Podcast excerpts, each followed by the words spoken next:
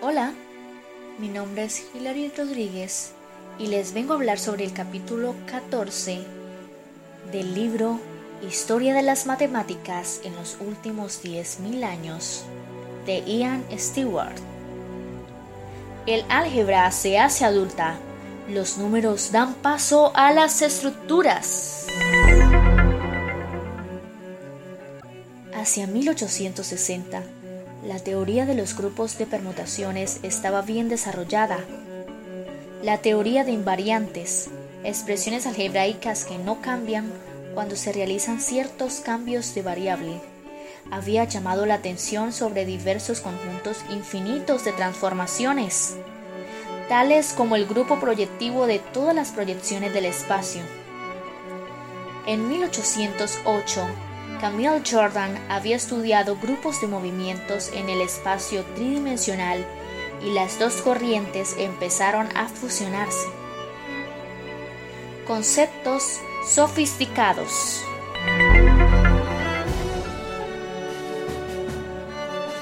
Empezaba a emerger un nuevo tipo de álgebra en la que los objetos de estudio no eran números desconocidos, sino conceptos más sofisticados permutaciones, transformaciones, matrices.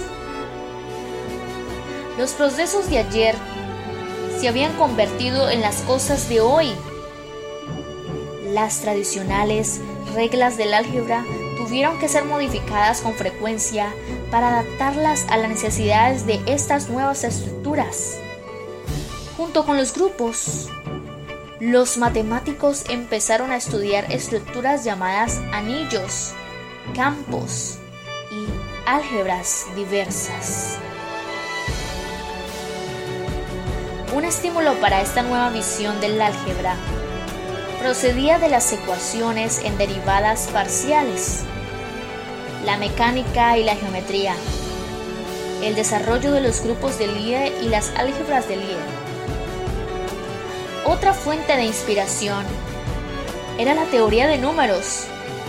Aquí podían utilizarse números algebraicos para resolver ecuaciones diofánticas, entender las leyes de reciprocidad e incluso atacar el último teorema de Fermat. De hecho, la culminación de tales esfuerzos fue la demostración del último teorema de Fermat por Andrew Wiles en 1995. Lie y Klein.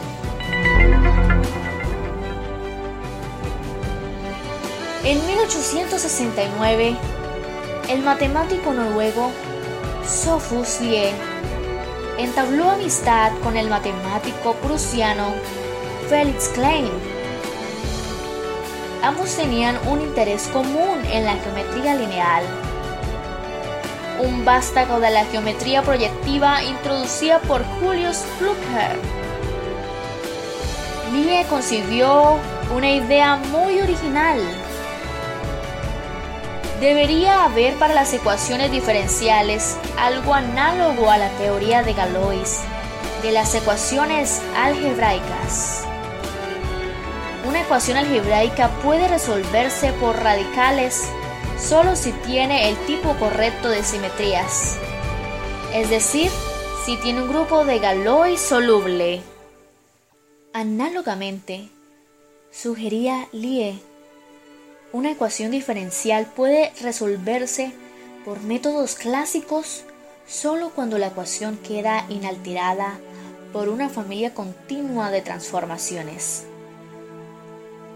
Lie y Klein trabajaron en variaciones sobre esta idea durante 1869 a 1870.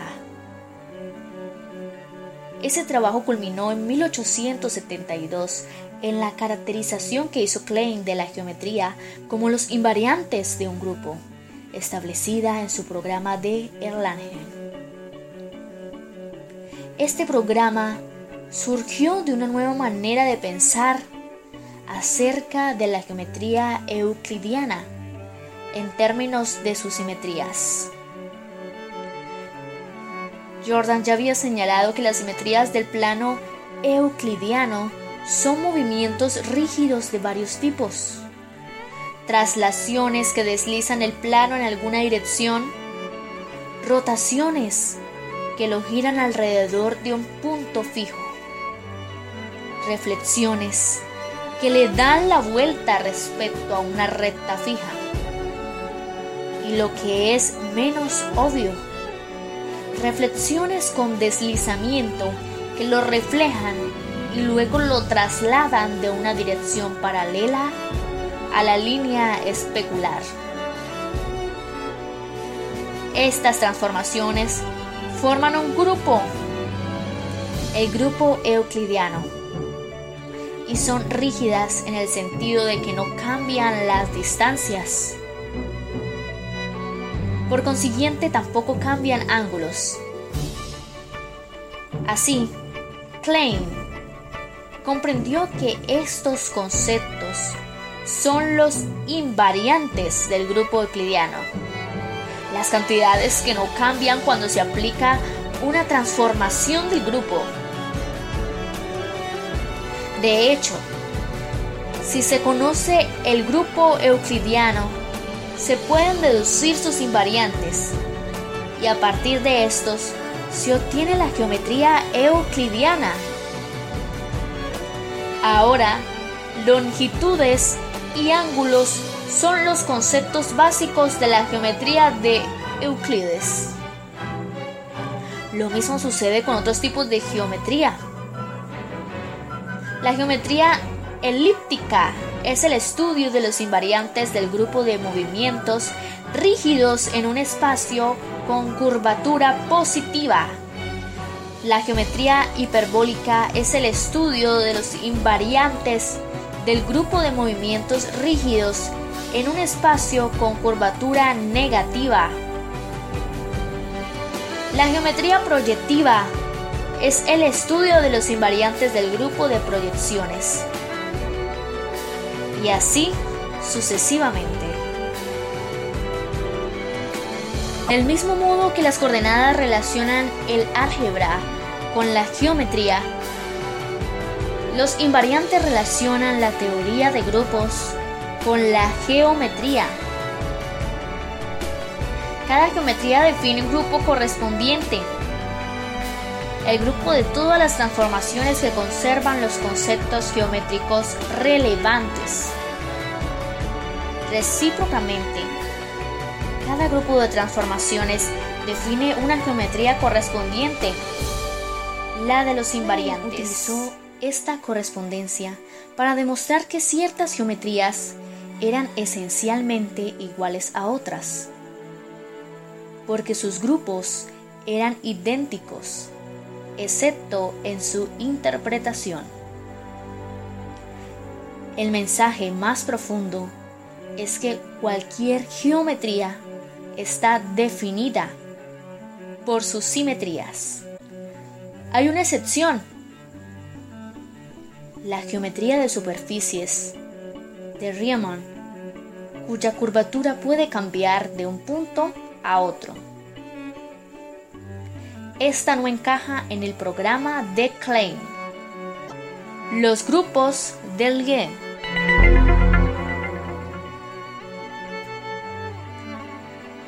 La investigación conjunta de Lie Klein llevó a Lie a introducir una de las ideas más importantes de la matemática moderna, la de un grupo de transformaciones continuo, ahora conocido como un grupo de Lie. Es un concepto que ha revolucionado las matemáticas y la física, porque los grupos de Lie recogen muchas de las simetrías más importantes del universo físico y la simetría es un poderoso principio organizador, tanto para la filosofía subyacente a nuestra representación matemática de la naturaleza como para los cálculos técnicos. Sophus Lie creó la teoría de los grupos de Lie en una oleada de actividad que empezó en el otoño de 1873. El concepto de grupo de Lie ha evolucionado considerablemente desde el trabajo inicial de Lie. En términos modernos, un grupo de Lie es una estructura con propiedades tanto algebraicas como topológicas. Y ambas están relacionadas. En concreto, es un grupo, un conjunto con una operación de composición que satisface varias identidades algebraicas, muy en particular la ley asociativa y una variedad topológica, que es un espacio que localmente se parece al espacio euclidiano de una dimensión dada, pero que puede estar curvado o distorsionado de alguna otra manera a nivel global. Tal que la ley de composición es continua. Cambios pequeños en los elementos que se componen producen cambios pequeños en el resultado. El concepto del IE era más concreto. Un grupo de transformaciones continuas en varias variables. Él se vio llevado a estudiar tales grupos de transformaciones mientras buscaba una teoría de la solubilidad o insolubilidad de ecuaciones diferenciales análoga a la de Evariste Galois. Para ecuaciones algebraicas. Pero hoy aparecen una enorme variedad de contextos matemáticos y la motivación original de Lie no es la aplicación más importante. Quizá el ejemplo más simple de un grupo de Lie es el conjunto de todas las, rotaciones de un círculo. Cada rotación está unívocamente determinada por un ángulo entre 0 grados y 360 grados. El conjunto es un grupo porque la composición de dos rotaciones es una rotación de la suma de los dos. Ángulos correspondientes a las primeras. Variedad de dimensión 1 porque hay una correspondencia 1 a 1 entre ángulos y puntos en un círculo. Los arcos de círculo pequeños son simplemente segmentos de recta ligeramente curvados. Y una recta es un espacio euclidiano de dimensión 1. Finalmente, la ley de composición es continua porque cambios pequeños en los ángulos sumados producen cambios pequeños en su suma. Un ejemplo más difícil es el grupo de todas las rotaciones del espacio tridimensional que conservan un origen dado. Cada rotación está determinada por un eje, una recta que pasa por el origen en una dirección arbitraria y un ángulo de rotación alrededor de dicho eje. Se necesitan dos variables para determinar un eje. Por ejemplo, la longitud y latitud del punto en que el eje corta a una esfera de referencia centrada en el origen y una tercera para determinar el ángulo de rotación. Por consiguiente, este grupo tiene dimensión 3.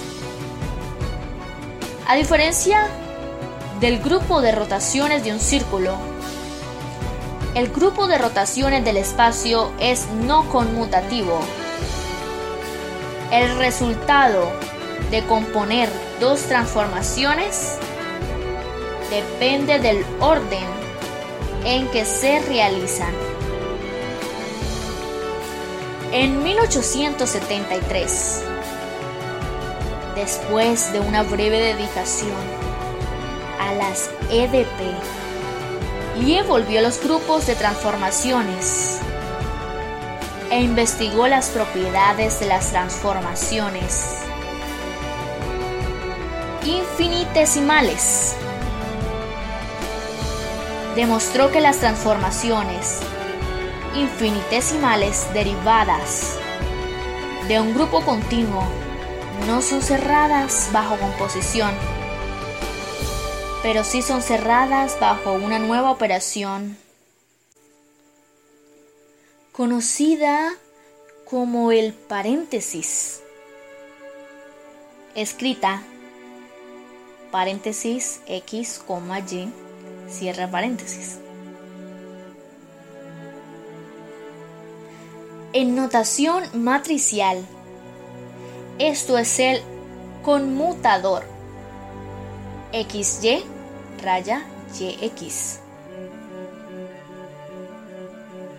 La estructura algebraica resultante se conoce como una álgebra de Lie. Está aproximadamente hasta aproximadamente 1930 los términos grupo de Lie y álgebra de Lie no se utilizaban. En su lugar, estos conceptos eran conocidos como grupo continuo y grupo infinitesimal respectivamente. Hay fuertes interrelaciones entre la estructura de un grupo de Lie y la de su álgebra de Lie, que Lie expuso en una obra en tres volúmenes. Theory de Transformations o también teoría de los grupos de transformaciones, escrita conjuntamente con Friedrich Engel. Ellos discutían en detalle cuatro familias clásicas de grupos, dos de las cuales son los grupos de rotaciones en un espacio n-dimensional para n par y n impar. Los dos casos son bastante diferentes y esa es la razón por la que se distinguen. Por ejemplo, en dimensión impar, una rotación posee siempre un eje fijo. En dimensión par, no lo hace. Kellan El siguiente desarrollo realmente sustancial fue obra de Wilhelm Cullen.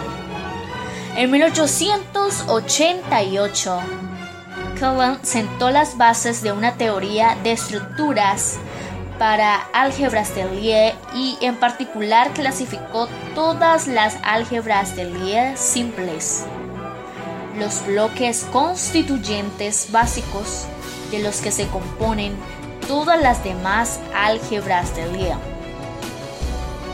Kelvin partió de la estructura conocida de las álgebras de Lie más directas, las álgebras de Lie lineales especiales, SLN para n mayor o igual a 2,5. Empieza con todas las matrices n por n con coeficientes complejos y sea AB, BA el paréntesis del Lie de dos matrices A y B. Esta álgebra de Lie no es simple, pero la subálgebra SLN de todas las matrices cuyos términos diagonales suman cero es simple. Tiene dimensión n2 menos 1 Lie conocía la estructura de esta álgebra y demostró que cualquier álgebra de Lie simple tenía un tipo de estructura similar. Es notable que pudiera demostrar algo tan específico partiendo solo del conocimiento de que el álgebra de Lie es simple. Su método consistía en asociar a cada álgebra de Lie simple una estructura geométrica conocida como un sistema raíz. Utilizó métodos de álgebra lineal para estudiar y clasificar sistemas raíz, y luego dedujo la estructura del álgebra de Lie correspondiente a partir de la del sistema raíz. Así, clasificar las posibles geometrías del sistema raíz equivale a clasificar las álgebras de Lie simples. El resultado del trabajo de Collin es notable. Él demostró que las álgebras de Lie simples caen en cuatro familias infinitas, ahora llamadas AN, BN, CN y DN había cinco excepciones. G2, F4, E6, E2 y E8. Coughlin pensaba en realidad que había seis excepciones, pero dos de ellas resultaron ser la misma álgebra con dos apariencias diferentes. Las dimensiones de las álgebras de Lie excepcionales son 12, 56, 78, 133 y 248. Siguen siendo un poco misteriosas, aunque ahora entendemos bastante bien por qué existen. Grupos de Lie simples. Debido a las estrechas relaciones entre un grupo de Lie y su álgebra, la clasificación de las álgebras de Lie simples llevó también a una clasificación de los grupos de Lie simples. En particular, las cuatro familias AN, BN, CN y DN son las álgebras de Lie de las cuatro familias clásicas de grupos de transformaciones. Estos son respectivamente los grupos de todas las transformaciones lineales en el espacio n más 1 dimensional. El grupo de rotaciones en un espacio 2n más 1 dimensional, el grupo simplético en 2n dimensiones, que es importante en mecánica clásica y cuántica y en óptica, y el grupo de rotaciones en el espacio 2n dimensional. Más tarde se añadieron algunos toques finales a esta historia. En particular, la introducción por Harold Scott MacDonald Coetzee y Eugene Dinkin de una aproximación gráfica al análisis combinatorio de sistemas raíz, ahora conocida como diagramas de Coetzee o diagramas de Dinkin. Los grupos de Lie son importantes en las matemáticas modernas por muchas razones. En mecánica, por ejemplo, muchos sistemas tienen simetrías y dichas simetrías hacen posible encontrar soluciones de las ecuaciones dinámicas. Las simetrías forman generalmente un grupo de Lie. En física matemática, el estudio de las partículas elementales se basa fuertemente en el aparato de los grupos de Lie una vez más debido a ciertas propiedades de simetría. El grupo excepcional de Cullinan E8 desempeña un papel importante en teoría de supercuerdas, una importante aproximación actual a la unificación de la mecánica cuántica y la relatividad general. El descubrimiento épico de Simon Donaldson en 1983 de que el espacio euclidiano tetradimensional posee estructuras diferenciables no estándar se basa fundamentalmente en una característica inusual del grupo de Lie de todas las rotaciones en el espacio tetradimensional. La teoría de los grupos de Lie es vital para el conjunto de las matemáticas modernas. Grupos abstractos. En el programa de Erlangen de Klein es esencial que los grupos en cuestión consistan en transformaciones, es decir, los elementos del grupo actúan sobre un espacio. Buena parte del trabajo anterior sobre grupos suponía una estructura, pero la investigación posterior requería un elemento de abstracción extra, retener la propiedad de grupo, pero desechar el espacio. Un grupo consistía en entidades matemáticas que podían combinarse para dar entidades similares, pero dichas entidades no tenían por qué ser transformaciones. Los números son un ejemplo. Dos números enteros, racionales, reales, complejos, pueden ser sumados, y el resultado es un número del mismo tipo. Los números forman un grupo bajo la operación de suma, pero los números no son transformaciones.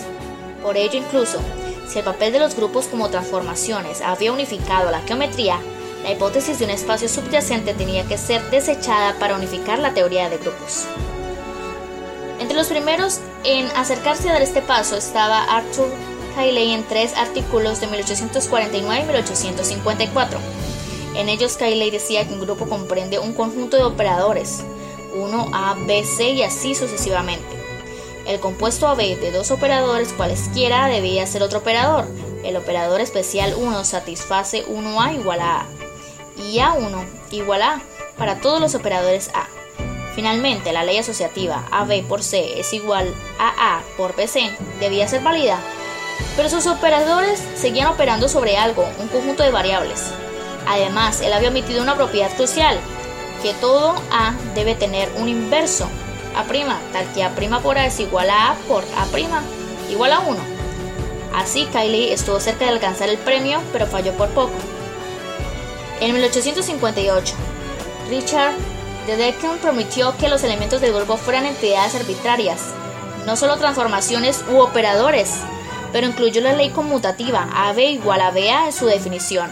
Su idea estaba bien para lo que él pretendía, la teoría de números, pero excluía la mayoría de los grupos interesantes en la teoría de Galois, por no hablar del mundo matemático más general. El concepto moderno de un grupo abstracto fue introducido por Walter Banting en 1882 a 1883. Él incluía la existencia de un inverso, pero rechazaba la necesidad de la ley conmutativa. Una vez separada la estructura abstracta de los grupos de cualquier interpretación específica, la disciplina se desarrolló rápidamente. La investigación inicial consistía básicamente en coleccionar mariposas. La gente estudiaba ejemplos individuales de grupos o tipos especiales, buscando pautas comunes. Pronto aparecieron los conceptos y técnicas principales y la disciplina floreció. Teoría de números. Otra fuente importante de nuevos conceptos algebraicos fue la teoría de números. Gauss inició el proceso cuando introdujo lo que ahora llamamos enteros gaussianos, estos son números complejos A más B y donde A y B son enteros. Sumas de productos de tales números tienen también la misma forma. Gauss descubrió que el concepto de número primo se generaliza a los enteros gaussianos. Un entero gaussiano es primo si no puede expresarse como producto de otros enteros gaussianos de una manera no trivial. La factorización prima para enteros gaussianos es única. Algunos primos ordinarios, tales como 3 y 7, siguen siendo primos cuando los consideramos como enteros gaussianos pero otros no. Por ejemplo, 5 es igual a 2 más i, 2 menos i. Este hecho está íntimamente relacionado con el teorema de Fermat sobre números primos y sumas de dos cuadrados, y los enteros gaussianos ilustran dicho teorema y sus afines. Si dividimos un entero gaussiano por otro, el resultado no tiene por qué ser un entero gaussiano, pero está cerca. Es de la forma de 4 menos bi, donde a y b son racionales, esos son los números gaussianos con más generalidad. Los teóricos de números descubrieron que algo similar es válido si tomamos cualquier polinomio px con coeficientes enteros y luego consideramos todas las combinaciones lineales. A1 por x1 más hasta an por xn de sus soluciones, x1 hasta xn, tomando a1 hasta an racionales, obtenemos un sistema de números complejos que es cerrado bajo suma, resta, multiplicación y división lo que significa que cuando se aplican estas operaciones a un número semejante, el resultado es un número del mismo tipo. Este sistema constituye un campo de números algebraico. Si en su lugar exigimos que A1 a n sean enteros, el sistema es cerrado bajo suma, resta y multiplicación, pero no bajo división. Es un anillo de números algebraicos.